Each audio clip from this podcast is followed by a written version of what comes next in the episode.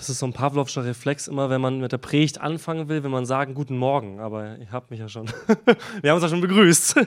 Ich kann da so voll reinstarten. Ähm, ich habe heute keinen sehr einfachen Text mitgebracht.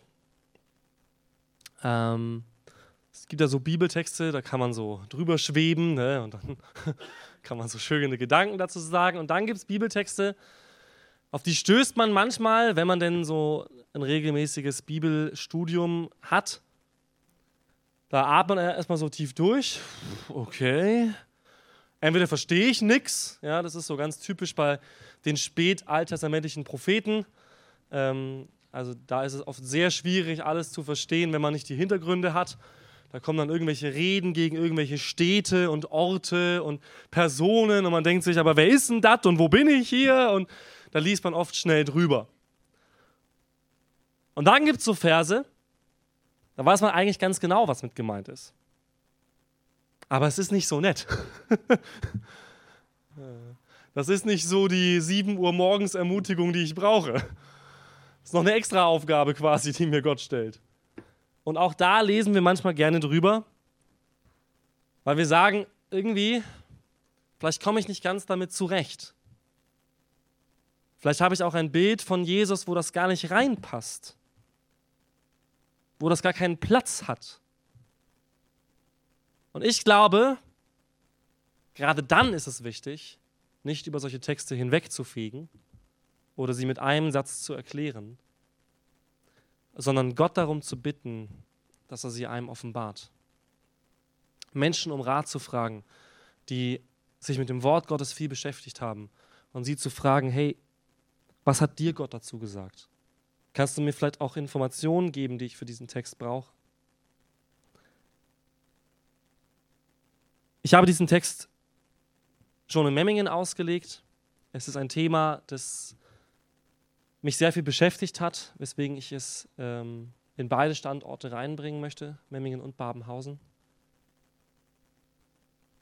Die Predigt habe ich übertitelt, beziehungsweise waren es in Memmingen zwei Predigten, die ich hintereinander gehalten habe. Und die erste Predigt dort hieß Orientierung im Nebel der Zeit. Orientierung im Nebel der Zeit. Und die zweite Predigt in Memmingen hieß Licht sein in der Finsternis dieser Welt. Und ich möchte sie hier ein bisschen zusammenfügen, die Predigten, ähm, weil ich einfach nicht zwei Sonntage hintereinander habe, deswegen, aber trotzdem diese Botschaft für mich sehr wichtig ist als Gesamtes.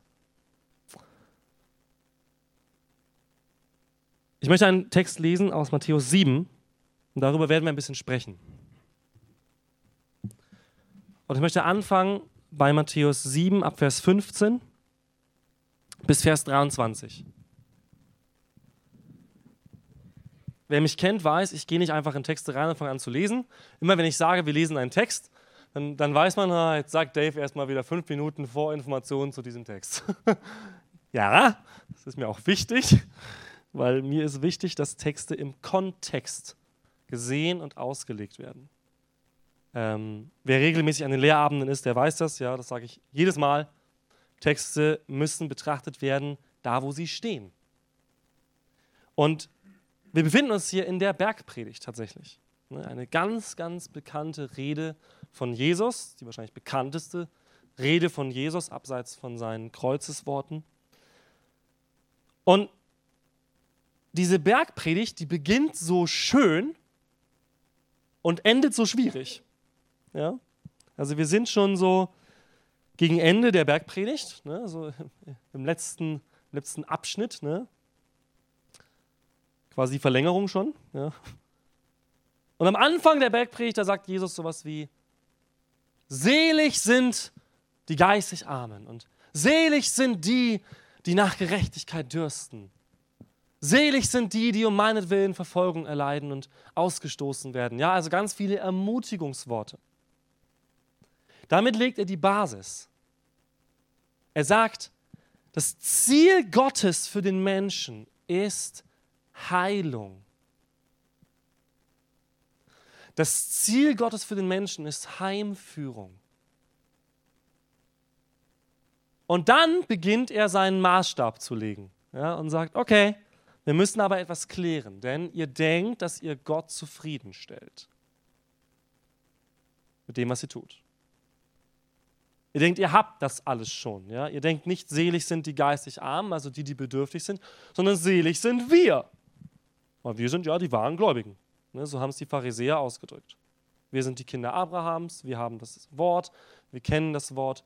Äh, wir leben es so streng, dass wir gar nie es auch nur übertreten könnten, dachten sie. Und Jesus machte ihnen klar, ihr habt nicht den richtigen Maßstab. Wenn ihr denkt, ihr habt einen hohen Maßstab, dann setze ich jetzt mal einen hohen Maßstab an. Ja, du brichst nicht die Ehe, wenn du mit einer Frau ins Bett gehst oder mit einem Mann, sondern wenn du die Person ansiehst und sie begehrst. Dann hast du schon Ehe gebrochen in deinem Herzen.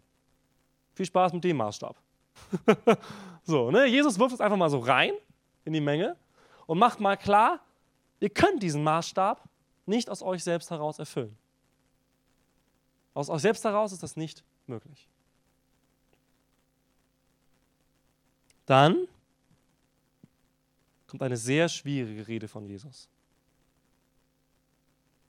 Hütet euch vor den falschen Propheten, die in Schafskleidern zu euch kommen und inwendig sind sie reißende Wölfe. An ihren Früchten werdet ihr sie erkennen. Sammelt man Trauben von Dornen oder Feigen von Disteln, so bringt jeder gute Baum gute Früchte, der schlechte Baum aber bringt schlechte Früchte.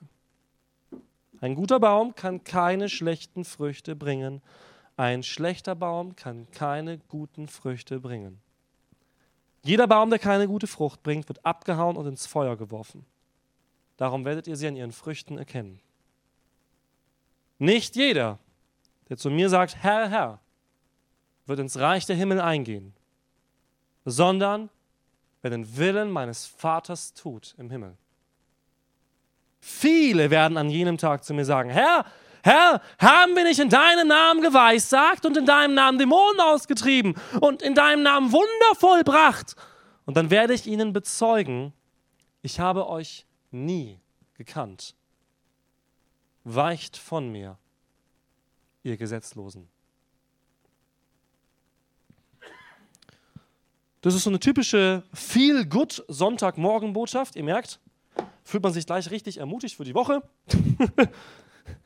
Somit schicke ich euch raus. Das sind dieselben Worte, oder das sind die Worte desselben Jesus, der sagt, kommt zu mir alle, die ihr mühselig und beladen seid, ich will euch erquicken. Es sind Worte von demselben Jesus, der gesagt hat, steh auf, deine Sünden sind dir vergeben. Es sind die Worte von demselben Jesus, der ans Kreuz gegangen ist für unsere Schuld. Das ist sehr wichtig klarzustellen. Es gibt nur einen Jesus. Es gibt nur einen Jesus und mit ziemlicher Wahrscheinlichkeit ist das nicht mein Jesus. Ich möchte sagen, wie ich das meine.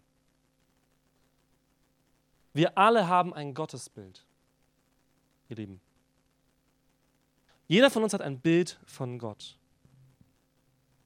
Und dieses Bild ist geprägt durch unsere Geschichte, durch unsere Erfahrungen, durch unser Wissen, durch unser Umfeld. Und wir alle glauben, wir haben das richtige Bild von Gott. Ich glaube, dass auch in dieser Erkenntnis wir irren können. Ich glaube, dass wir alle Aspekte Gottes betonen, die wir als wichtig empfinden und Aspekte nicht so stark betonen, weil sie in unserem Leben vielleicht noch keine so große Rolle gespielt haben. Der eine sieht Gott ganz stark, wenn er an ihn denkt, als Vater. Ja, es gibt Menschen, die reden immer vom Vater. Das ist richtig, Gott ist ein Vater. Andere Menschen, wenn sie über Gott reden, dann reden sie ganz viel über meinen Freund. Gott ist mein Freund. Andere reden darüber, dass Gott ein Richter ist. Andere reden ganz viel darüber, dass Gott ein Herrscher ist. Und so weiter und so fort. Das ist alles richtig. Aber nur das Gesamtbild entspricht ja Gott selbst. Ich glaube, wir haben gar nicht die Kapazität, in unserer Vorstellung oder intellektuell Gott wirklich zu erfassen. Ich glaube, dass die beste Art und Weise, wie wir Gott erfassen können, die Begegnung mit Gott ist. Auch da können wir irren. Manchmal hören und fühlen wir Dinge und denken, die sind von Gott und sie sind es einfach nicht. Das ist auch menschlich. Aber ich glaube, dass, und das möchte ich gleich vorwegnehmen, dass Jesus uns mit diesem Text ruft. Dieser Text dient nicht der Verurteilung. Dieser Text ist ein Ruf. Vielleicht ein Weckruf, vielleicht aber auch der Ruf eines liebenden Vaters. Jesus beginnt mit einer Warnung. Er sagt, hütet euch vor den falschen Propheten, die in Schafskleidern zu euch kommen und inwendig sind sie reißende Wölfe. Darum wird es jetzt sehr viel gehen. Das ist ein Grundstein, den Jesus hier legt und der auch schon in der Bergpredigt gesamt gelegt wurde. Es geht nämlich um das Innere und das Äußere. Wenn ihr mal überlegt, was sagt denn Jesus so in der Bergpredigt? Wenn du Ehebruch begehst, äußerlich, bist du schuldig. Ja, aber Jesus hinterfragt, was geht in deinem Inneren vor? Wie gehst du damit um? Oder ja, wenn du deinen Bruder beleidigst, ja, okay, das ist was Äußeres. Aber was passiert denn in dir drin? Was passiert denn, wenn du zornig bist auf deinen Bruder oder deine Schwester? Was passiert denn da in dir drin? Jesus spricht die Leute da an, wo sie sich nicht getraut haben hinzuschauen, nämlich in das Innere. Es geht auch uns oft so, ne? Es ist leicht, unsere äußeren Taten zu beurteilen. Auch nicht immer, aber leicht, weil wir da Maßstäbe ansetzen können, die uns passen. Aber wenn es an unser Inneres geht, ihr Lieben, oh, da wird es halt komplizierter. da begegne ich mir selbst, ja, nicht nur meinen Taten. Da begegne ich dem, was wirklich in mir ist und was ich nicht verleugnen kann was ich nicht schnell mal ändern kann oder wo ich sagen kann, ja, morgen mache ich das nicht mehr. Sondern da begegne ich etwas, was in mir ist, was meiner Identität entspricht. Jesus sagt, hütet euch vor Menschen, die nach außen hin diesen Schein wahren wollen. Alles, was Jesus in dieser Bergpredigt sagt. Hütet euch vor Menschen, die das irgendwie äußerlich darstellen und wahren wollen, ja, dass sie eben nach außen in ihre Almosen geben und guck mal, wie viel Geld ich gebe. Und oh, guck mal, ich faste. Ich bin so schwach, ich faste. Ja, so. Ja, das verurteilt Jesus hier. Er sagt, wenn das nicht dem Inneren entspricht und der richtigen Haltung, ist es zu verurteilen. Also gar nicht so einfach, gell? Also Jesus konfrontiert uns hier mit unserem Inneren. Darum geht es hier. Und er sagt, hütet euch vor Menschen, die den äußeren Schein wahren wollen, die sich selbst darstellen wollen, aber innen sind sie reißende Wölfe. Und jetzt gibt Jesus uns einen Maßstab. Jetzt wird es nämlich interessant. An ihren Früchten werdet ihr sie erkennen. Jetzt wird es ein bisschen seltsam, weil erst sagt Jesus, ja, es geht um dein Inneres. Und dann sagt Jesus, okay, wie kannst du das erkennen, ob jemand vom Inneren her richtig ist, an dem Äußeren? Hä? Wie ist das denn jetzt gemeint? Erst sagt er ja, die Menschen spielen äußerlich was vor und im Inneren sieht es aber nicht so gut aus. Und dann sagt Jesus, okay, das kannst du rausfinden, indem du ihre Früchte anschaust. Und hier müssen wir klären, was meint denn Jesus mit Früchten? Also er meint wahrscheinlich nicht Bananenäpfel. Ja? Also, jetzt musst du nicht zu jemandem nach Hause gehen, zeig mir deinen Obstkorb. So, ne? so pastoraler Besuch, ne? so, so, komm nach Hause, so, Obstkorb zeigen, ja, an ihren Früchten werdet ihr sie erkennen, so, der Apfel ist schon verschimmelt, ja, jetzt kommt ihr mal zu einem Gespräch zu mir nach Hause und dann klären wir mal, was für Früchte ihr habt. Ja? offensichtlich nicht damit gemeint. Ja? So, ne? So, warum habt ihr nur Datteln zu Hause?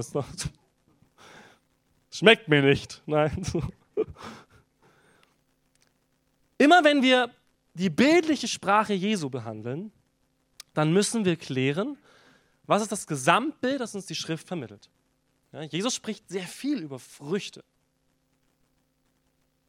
Er spricht sehr viel über Nahrung, ja, über etwas, was wächst und aufgeht und was gesät wird.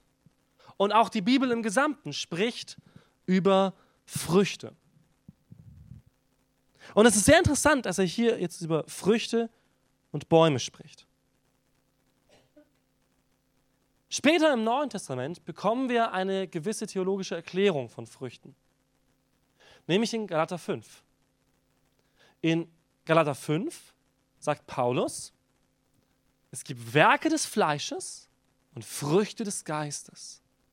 Und was sind die Früchte des Geistes? Okay, Liebe, Sanftmut, Freude, Friede, Geduld, Selbstbeherrschung. Ja, genau. Gut, ihr seid ja richtig, ne? Richtig dabei hier. Also, Paulus sagt, diese Früchte sind eigentlich nicht Taten. Das ist das Interessante. All diese Dinge sind eigentlich nicht Taten. Ja? Also, wenn man jetzt sagt, ja, der hat jetzt was Geduldiges gemacht. Und morgen ist er nicht mehr geduldig. Das widerspricht dem Begriff Geduld. Äh, also der Begriff Geduld enthält ja, dass man eine Zeit lang geduldig sein muss. Ne? Ich kann nicht sagen, ja, ich war doch vor fünf Minuten geduldig. Gut, da hat man vielleicht den Begriff Geduld nicht ganz verstanden. Ja, so. Ich bin jetzt noch drei Sekunden geduldig mit dir. Äh, okay. So, Geduld ist etwas, was sich über Zeit zeigt. Auch die anderen Dinge sind Dinge, die sich über Zeit zeigen. Das ist der Begriff der Frucht. Früchte sind nicht von heute auf morgen da, ihr Lieben, sondern Früchte wachsen. Früchte müssen wachsen. Und dann manifestieren sie sich. Aber dann werden sie Teil von etwas sein, nämlich von diesem Baum. Jesus sagt also, wir erkennen sie nicht an einzelnen Taten. Ja? Also jeder Mensch auf der Welt schafft es, freundlich zu sein, irgendwann mal. Ja? Jeder Mensch. Jesus sagt zum Beispiel, also ihr sagt, man soll seine Freunde lieben, ja, das kann jeder. Selbst die Heiden machen das. Ich aber sage euch, liebt eure Feinde. Dafür brauchst du Geduld und Ausdauer und echte Freundlichkeit. Das kommt nicht von heute auf morgen, sondern es muss wachsen in unserem Leben. Er sagt, sammelt man Trauben von Dornen oder Feigen von Disteln? Also jetzt macht er die Verknüpfung zwischen Baum und Frucht. Also er sagt, Baum und Frucht müssen ja zusammenpassen. Ne, du kannst nicht sagen, ja, in meinem Inneren, da ist nur Zorn und Verbitterung und ich finde alle Menschen doof, ja. Aber nach außen bin ich ganz freundlich. Jesus sagt, so funktioniert ein Baum nicht. Du kannst beim Baum nicht draufdrücken und sagen, Bananen bitte, ja. Äpfel bitte. Der Baum wird genau das hervorbringen, wer er ist. Lass uns mal reinschauen in Psalme, nämlich Psalm 1. Unsere Bibelkenner wissen schon ganz genau, ja, was jetzt kommt. Psalm 1. Wohl dem, der nicht wandelt nach dem Rat der Gottlosen oder tritt auf dem Weg der Sünder oder da sitzt, wo die Spötter sitzen, sondern seine Lust hat am Gesetz des Herrn und über dieses Gesetz nachsinnt Tag und Nacht. Der, jetzt gut aufpassen, Triggerwort, ist wie ein Baum gepflanzt an Wasserbächen der seine Frucht bringt zu seiner Zeit. Seine Blätter verwelken nicht und alles, was er tut, gelingt oder gerät wohl. Meine Frau hat mir das während meinem Examen gesagt, äh, ständig, ja, weil ich mein Examen in der ersten Prüfung in Germanistik versemmelt habe. Und hat dann einfach Angst, ja, dass wenn ich nochmal durchfalle, dann war mein Studium für die Katz. Und meine Frau hat dann angefangen mir zu sagen, Dave, alles, was er tut, gelingt. Ja? Gott weiß, was du für sein Reich tust. Glaubst du nicht, er wird dich auch dafür versorgen? Das musste sie mir ständig sagen, weil ich habe da nicht so viel geglaubt wie sie. Ähm, aber es hat mir geholfen. Weil ich es annehmen konnte irgendwann als ein Wort von Gott. Ähm, nicht, dass ich sagen will, die Worte meiner Frau sind unwichtig, ja. aber als ein Versprechen Gottes, alles, was er tut, gelingt. Das ist mal eine Aussage, oder? Aber immer wenn wir das lesen, jetzt möchte ich euch ein bisschen auf sprachliche Sachen hinweisen, immer wenn wir das lesen, ist eine Bedingung daran geknüpft. Wir lesen zum Beispiel ähnliches in Johannes 15. Johannes 15 sagt, ich bin der Weinstock, ihr seid die Reben. Und dann sagt er, ihr werdet Leben haben und ihr habt alles, was ihr braucht. Und nee, er sagt davor etwas. Wenn ihr in mir bleibt und ich in euch, dann werdet ihr Leben haben. Wenn ihr in mir bleibt und ich in euch, dann werdet ihr Leben haben. Wann bringt der Baum gute Frucht? Im Psalm 1? Es ist abhängig davon, wo er gepflanzt ist. Richtig? Abhängig davon, wo er gepflanzt ist, kann er Frucht bringen oder nicht. Er ist ein Baum gepflanzt an den Wasserbächen. Überall, wenn ihr das lest, immer wenn es darum geht, dass Gott uns verspricht, wir bekommen Leben und Fülle, gibt es eine Bedingung. Und zwar die Bedingung der Distanz zwischen uns und Jesus. An einer anderen Stelle sagt er, ich bin das Licht der Welt. Wer mir nachfolgt, ne, wieder die Bedingung, Wer mir nachfolgt, der wird mein Jünger sein. Wer mir nachfolgt, das heißt, wer diese Distanz zu mir klein hält. Die Nachfolger von Jesus, wenn wir das anschauen, die haben ihn umringt. Die haben ihn umklammert, ja. Jesus hat einmal gesagt, er hat gemerkt, dass jemand ihn im Glauben berührt hat, ja, und die Person wurde geheilt. Sie haben die Nähe zu Jesus gesucht, bis er anfing, harte Worte zu sprechen. Und plötzlich entstand eine Distanz, äußerlich und innerlich, zwischen ihnen und Jesus. Und die Bibel sagt, und viele wandten sich ab von ihm und gingen. Die Bedingung des Lebens ist kein Automatismus. Wir werden gleich merken, dass es auch keine Frage vom Bekenntnis ist. Ich kann noch so oft sagen, ich kenne Jesus, ich bin Christ und so weiter. Die Frage, die Jesus uns hier stellt, ist, wo bist du gepflanzt? Wo bist du wirklich, wo bist du wirklich gegründet? Ne? Wir haben halt junge Leute unter uns. Wo hast du deine Roots? Ja, so, ne? Wo bist du wirklich gegründet? Wo ist dein Fundament für deine Gefühle? Sind die, sind die Gefühle dein Fundament? Sind, ist das deine Wahrheit, wie du dich fühlst? So ist es? Oder kommen die Gefühle aus deiner Beziehung zu Jesus? Wo ist, wo ist dein Grund für dein Handeln? Sympathie vielleicht? Deine Pläne? Oder in dem, was Jesus dir sagt? Nicht nur, was er dir sagt, sondern was er dir zeigt. Sagen kann Jesus viel. Viele Menschen kennen die Bibel in und auswendig. Aber Jesus hat es ihnen noch nie gezeigt, weil sie ihn gar nicht kennen. An ihren Früchten werdet ihr sie erkennen. So bringt jeder gute Baum gute Früchte und der schlechte Baum bringt schlechte Früchte. Das ist eine Ermutigung und eine Warnung. Vielleicht denken manche, oh, das ist ein bisschen Werkgerechtigkeit. Gell? Hä, muss ich jetzt gut sein, versuchen? Nein, das, was Jesus hier anspricht, ist eine Gesetzmäßigkeit. Ich bin ein großer Freund von Gesetzmäßigkeiten. Ich bin naturwissenschaftlich denkender Mensch. Und ich möchte immer Gesetzmäßigkeiten in der Bibel finden, ja, die Prinzipien Gottes. Und ein Prinzip Gottes ist eben genau dieses Prinzip von Wachstum und Frucht. Und das Prinzip funktioniert in der Natur und im Geistlichen gleich.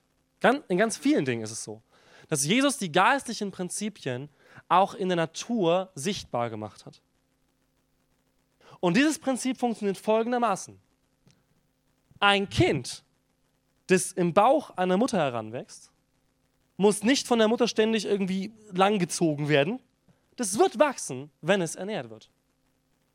Und wenn es auf dieser Erde herumläuft, ja, dann wird es wachsen, ob du das willst oder nicht. Und es wird vielleicht Mutter oder Vater sogar übertreffen, ob du das willst oder nicht. Solange es das bekommt, was es zum Wachstum braucht. Nahrung und Sicherheit und Wärme und Liebe. Dann wird dieses Kind wachsen, ob du das willst oder nicht. Du kannst nicht an den Haaren runterhalten. Nein, du bist schon Zentimeter größer als ich. Ne? So die, die, die Vaterehre ne, wird gekränkt. Man ist nicht mehr der Größte im Haus und so, und so. Nein! Das ist ein Automatismus, den Gott festgelegt hat. Wer die richtige Nahrung bekommt, wächst. Ob dieses Kind das jetzt will oder nicht. Ja, das Kind könnte auch sagen, so, ne, so Peter Pan-Style, ich bleibe jetzt so. so, ich, ne, so. ich bleibe für immer ein Kind. Nee, leider nicht. Ja. Leider nicht. Und zum Glück nicht. Das heißt, die Frage, die wir uns stellen müssen, ist nicht, ja, wie bringe ich jetzt die Früchte? Ne? Wie bin ich jetzt freundlich? Wenn du dir die Frage stellst, ist es schon der falsche Ansatz. Das ist nicht der Ansatz des Neuen Testaments. Wie schaffe ich es, diesen Maßstab zu erfüllen? Das kannst du gar nicht. Du kannst es nur, wenn du das bist. Du kannst es nur, wenn du das bist. Wenn du ein tiefes Verständnis davon hast, was Vergebung bedeutet, zum Beispiel, wie Gott dir vergeben hat, dann sage ich dir eines, dann wirst du vergeben. Das ist ein Automatismus. Du wirst vergeben weil es eine Identität von dir ist. Weil für dich das ein Automatismus ist, weil das für dich völlig klar und nicht hinterfragbar ist. So krass hat Gott mir vergeben. Auf jeden Fall vergebe ich dem anderen. Auf jeden Fall vergebe ich dem anderen. Ist gar keine Frage. Aber das muss Teil der Identität sein, ihr Lieben.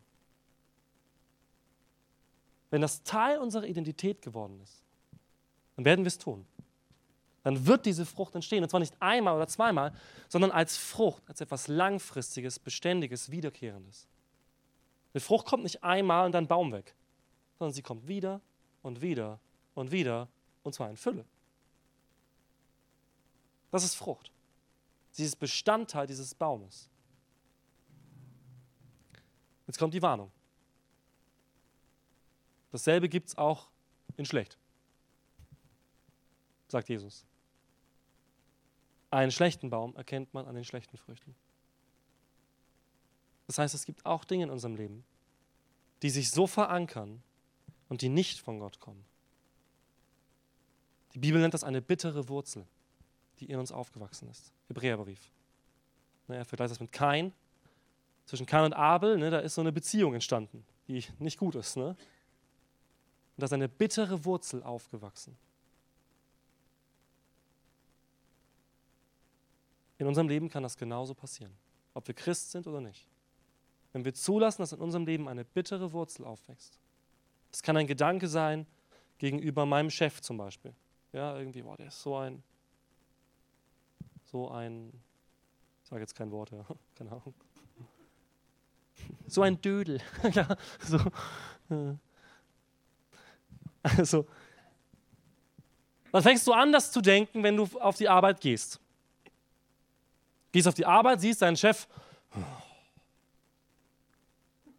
Dann gehst du von der Arbeit. Ne, der sagt noch Tschüss. Du mich auch. Ja. Dann hast du Mittagspause. Gesprächsthema der Chef. Boah, der Alte. Ne? So. Was passiert? Etwas wird deine Identität. Das gehört zu dir. Und ihr wisst, dass es Menschen gibt, der Identität ist. Mit denen sprichst du und du weißt ganz genau, was für Themen kommen. Ja? Es gibt so Menschen, mit denen sprichst du fünf Minuten, du weißt, die werden irgendwas, irgendwas sagen, was sie wieder in den Nachrichten aufgeregt hat. Er ist Teil ihrer Identität. Die können gar nicht mehr anders. Das ist Teil ihrer Gedanken geworden. Das ist Teil von ihrem Prozess geworden, morgens aufzustehen oder abends ins Bett zu gehen. Das ist Teil davon geworden. Und es ist eine Frucht. Und auch da ist der Versuch vergebens, zu sagen, ja, ich schmeiß die Früchte alle weg. Ne, so. Und hängen da andere Früchte an dem Baum mit, mit, mit Seeseil oder sowas, ja. Nee, so funktioniert das nicht. das, was du bist, das bringst du nach außen irgendwann. Ob du es willst oder nicht. Ob du es willst oder nicht. Das, was in dir ist, kommt nach außen. Ein guter Baum kann keine schlechten Früchte bringen. Ein schlechter Baum kann keine guten Früchte bringen. Ist jetzt ein bisschen komisch, weil jetzt könnte man sagen, ja, hey, aber jeder macht ja Fehler und jeder hat ja auch gute Seiten. Ja, darum geht es gar nicht. Es geht hier nicht um Sünde, ihr Lieben. Das möchte ich ganz klarstellen. Es geht nicht darum, dass du was falsch machst. Es, es gibt ganz viele Stellen, die Gläubige irritieren. Erster Johannesbrief zum Beispiel. Ähm, wer sündigt, ist vom Teufel. Ey, das lesen manche und sagen auch, gut, das Buch überspringen wir jetzt. das lese ich nicht weiter, wenn der so eine Meinung hat. Nee, im Griechischen ist das ein Partizip. Ein Partizip bedeutet ein ausdauerndes Verb, also ein anhaltendes Verb. Also nicht, ja, wenn du sündigst, bist du gleich vom Teufel, sondern wer fortwährend Sünde tut und sie in seinem Leben akzeptiert, der ist vom Teufel. Das macht die Aussage nicht, nicht schöner, ja, aber klarer. Es geht nicht um unsere Fehlerhaftigkeit. Es geht nicht darum, dass wir mal sauer sind und mal äh, blöde Worte sagen. Ja, ich glaube, keiner von uns könnte da jetzt anfangen zu sagen, ja, da passe ich nicht rein. Natürlich, wir alle machen Fehler. Wir alle verletzen. Davon spricht Jesus hier nicht. Jesus spricht davon, dass jemand, der wirklich in Jesus gegründet ist, nicht langfristig Charaktereigenschaften entwickeln wird, die von Jesus wegzeigen. Und diesen Worten glaube ich. Ist auch hart, aber diesen Worten glaube ich. Ein Mensch, der in Jesus gegründet ist, kann keine schlechte Frucht bringen. Entweder lügt Jesus oder wir, wenn wir es zurechtreden wollen. Das ist eine ganz klare Aussage in diesem Kontext. Ein schlechter Baum kann keine guten Früchte bringen. Ein guter Baum kann keine schlechten Früchte bringen. Das heißt, es geht um die Richtung unseres Lebens. Es geht nicht darum, dass die Dinge alle gleich da sind. Aber es geht darum, dass wir zu prüfen haben, wächst da etwas in meinem Leben, was Jesus ähnlicher wird? Oder wächst etwas in meinem Leben, was Jesus unähnlicher wird? Jeder Baum, der keine gute Frucht bringt, wird abgehauen und ins Feuer geworfen. Darum werdet ihr sie an den Früchten erkennen. Später Matthäus sehen wir das nochmal, Matthäus 25. Da ruft Jesus dann im Endgericht die Leute und teilt sie in zwei Hälften, ne, in Schafe und Böcke.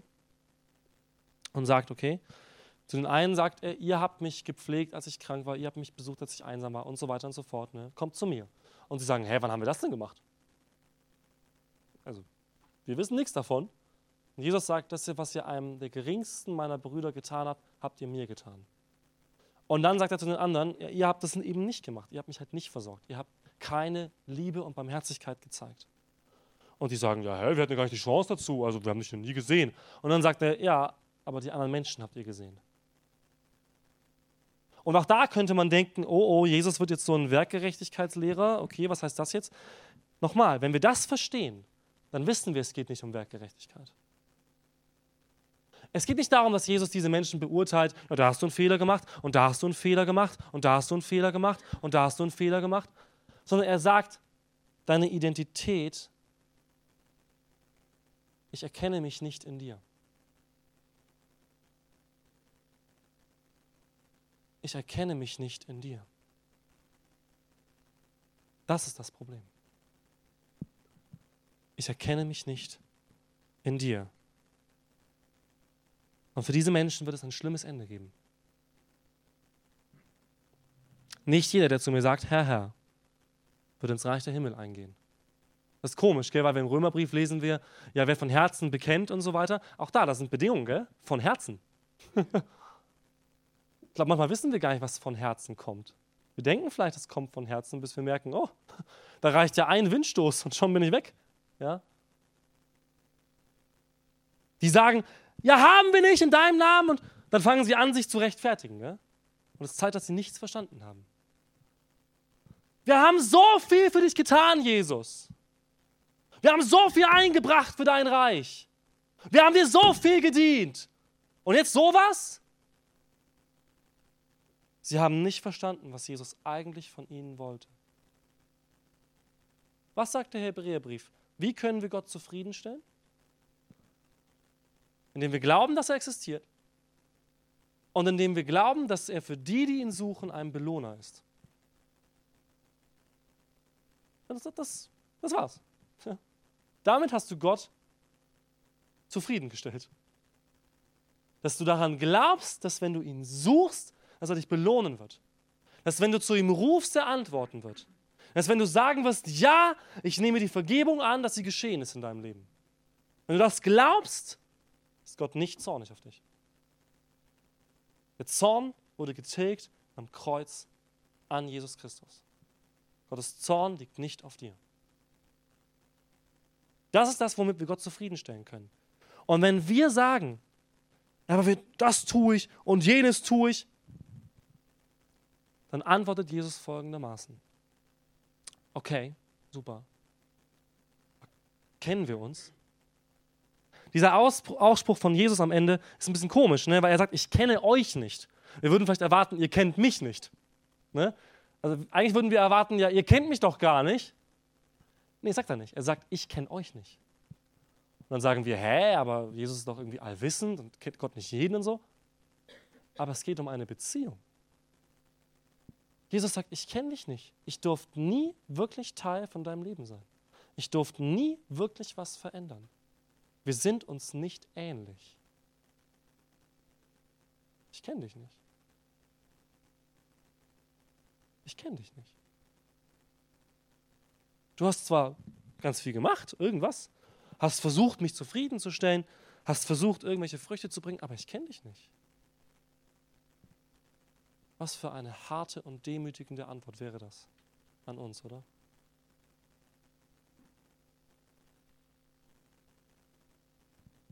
Ihr Lieben, das ist kein einfacher Text und keine einfache Botschaft.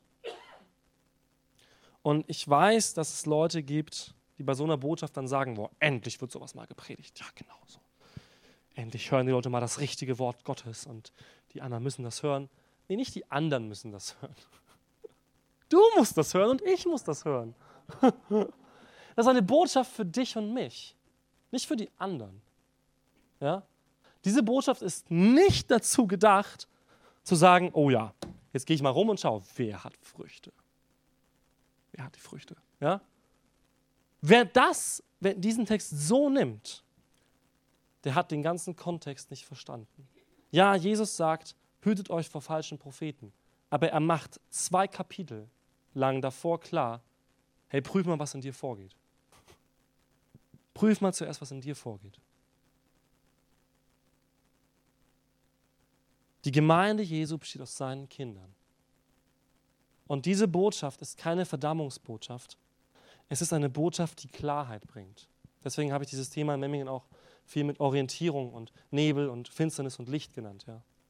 Ich habe jetzt heute den Lichtaspekt nicht so stark reingenommen. Aber dieser Text dient der Orientierung, nämlich wo ich anfangen muss hinzugehen, wo ich anfangen muss zu suchen, wo ich anfangen muss hinzuschauen. Und die Frage, die Jesus hier stellt, ist, bin ich gegründet in ihm? Bin ich wirklich gegründet in ihm? Und wenn wir Licht sein wollen in dieser Welt, dann nicht mit unserem Licht, sondern mit seinem Licht. Nicht indem wir uns repräsentieren, sondern ihn repräsentieren. Nicht indem wir unser Ding machen, sondern sein Ding machen. Das ist der Auftrag der Menschen, die an Jesus glauben auf dieser Erde. Deswegen bist du noch nicht tot. Er könnte dich einfach zu sich nehmen, wäre ja besser für dich. Nee, du hast hier einen Auftrag. Und der Auftrag ist, werde ihm ähnlicher und repräsentiere ihn für die Menschen, damit Jesus nicht nur gehört wird, sondern gesehen wird. Ihr Lieben, ich will das. Ich will das von ganzem Herzen für mich. Ich will nicht, ich will nicht Dave sein auf Ewigkeit, so wie ich jetzt bin. Ich will irgendwann zurückschauen auf einen Dave, der jung war und noch viel lernen musste. Und will über diesen Dave sagen können, hey, ich bin so froh, dass ich ähnlicher geworden bin wie Jesus. Ich bin so froh, dass ich da nicht mehr stehe. Ich bin so froh, dass ich wachsen durfte. Ich bin so froh, dass ich jetzt Dinge in meinem Leben erkenne, die da vielleicht angefangen haben zu wachsen. Ich bin so froh, dass ich manche Dinge nicht mehr sehe, die da noch da waren. Ich muss nicht bleiben, wie ich bin. Und ich darf Gott darum bitten, auch wenn es nach dieser Botschaft vielleicht nicht pudel, pudelwarm wird im Herzen oder sowas, ja. Aber du darfst Gott um eines bitten. Gott, pflanze mich an den Ort, wo du willst. Stell mich dorthin, wo ich wachsen kann. Stell mich dorthin, wo ich das bekomme, was du mir geben willst. Und mach mich ähnlicher, wie du bist. Ich glaube, das ist ein sehr gutes Gebet für dich, für diese Woche und für mich und für uns alle. Amen.